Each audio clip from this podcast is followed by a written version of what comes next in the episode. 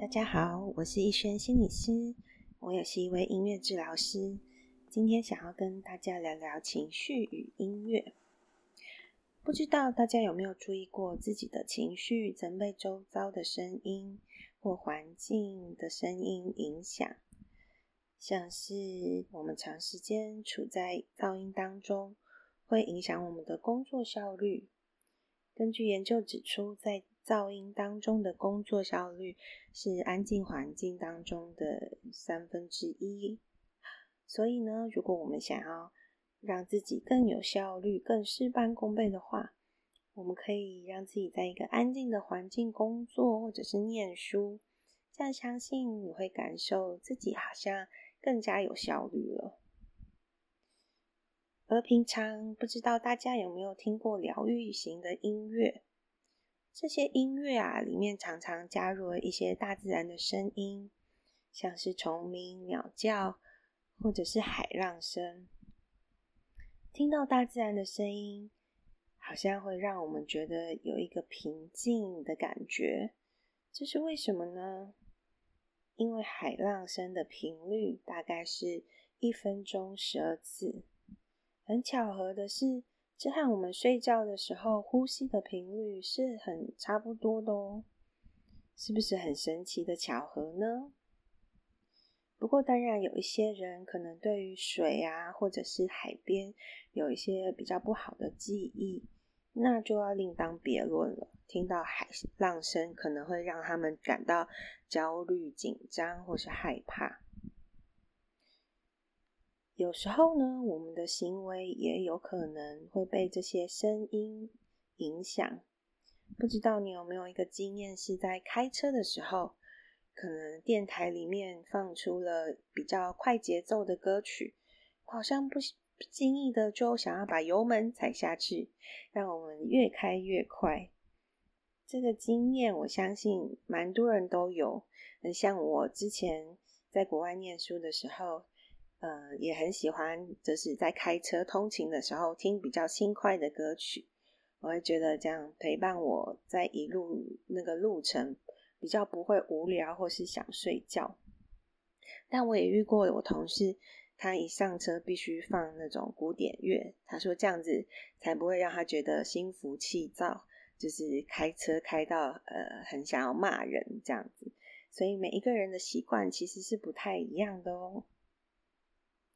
还有最明显的，应该是当我们听到很恼人又很巨大的声音，尤其是这些声音我们无法主动的把它消除的时候，我们可能就称之它为噪音，像鞭炮声啊，或是工地的钻地声、敲打声，或是吵杂的广播那种，呃，可能李明办公室的这个广播声音。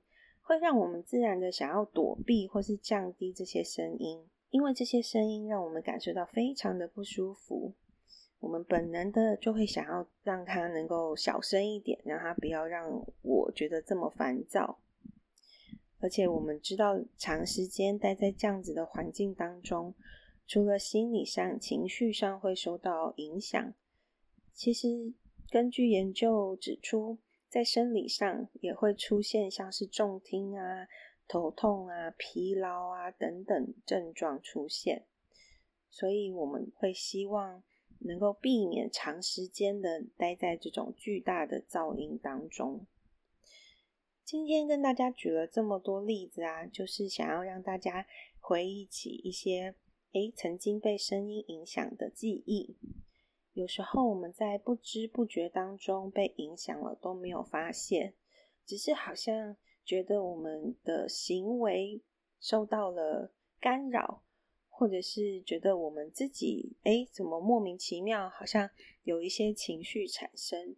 有时候呢，真的就是在不经意当中被这些声音或者是不适当的音乐所影响着，所以环境当中这些声音。或者是这些音乐对我们是有很大的影响。有些人可能会说：“哎，奇怪，音乐不是都是好像带给我们呃比较正向经验的的东西吗？”可是其实不是。不知道你有没有那种感受过？可能当你走进一家商店，然后它的音乐播放的非常大声，或者是它播放的音乐跟那家商店的呃氛围或是嗯气质非常不一样、不一致，这时候其实我们就会不自主的想要快速的离开那那个商店。即使我们本来好像是有个目的要去达成，可能是要去买个某个东西，可是当我们听到这个不愉悦的声音的时候，即使它是音乐，还是会让我们产生不舒服的感受。所以呢，我们能够有更好的察觉，有更好的知道我们如何使用音乐来帮助我们。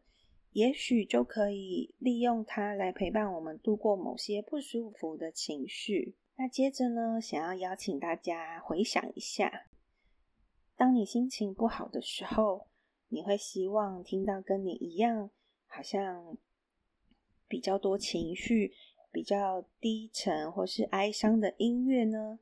还是你需要相反的、比较轻快、悦耳的歌曲呢？这个问题没有正确答案，每个人需要的一定都不太一样。会这样问大家呢，只是想要让大家哎想一想，有没有发现自己是喜欢哪一种陪伴？像我遇过某些朋友，他在失恋的时候就需要听一些跟他一样。好像比较伤心，好像或者是歌词有写出那些哦被抛弃呀，或者是心情很低落的歌曲。所以五月天的《失恋的人别听慢歌》对他来说一点用都没有。他必须要感受到好像有一种被同理的感觉，能够听到这种歌，或者是甚至把它唱出来，才能够让他觉得他的情绪有一个出口。好像有人懂他这个痛苦的感觉，让他能够享受那个被同理的感觉，他才会觉得好像有好一点点。但是呢，我本人自己就不行。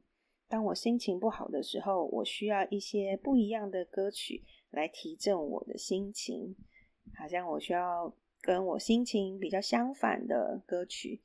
当我心情不好的时候，我会想要听一些。比较愉快啊，比较欢乐的歌，也许不一定要有这样子的歌词，可是至少它的节奏跟曲调是要比较轻快跟愉悦的，不然我会觉得我好像都这么难过了，还要听这么伤心的歌曲，就会一直沉浸在那种低气压的感觉。那你呢？当你心情不好的时候？你会希望怎样的歌曲陪伴你？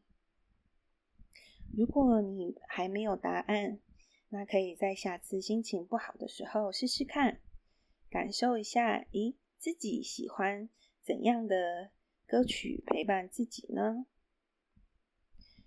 今天就跟大家分享到这边，下次会再跟大家分享我的情绪歌单，还有如何找出自己的情绪歌单。谢谢，拜拜。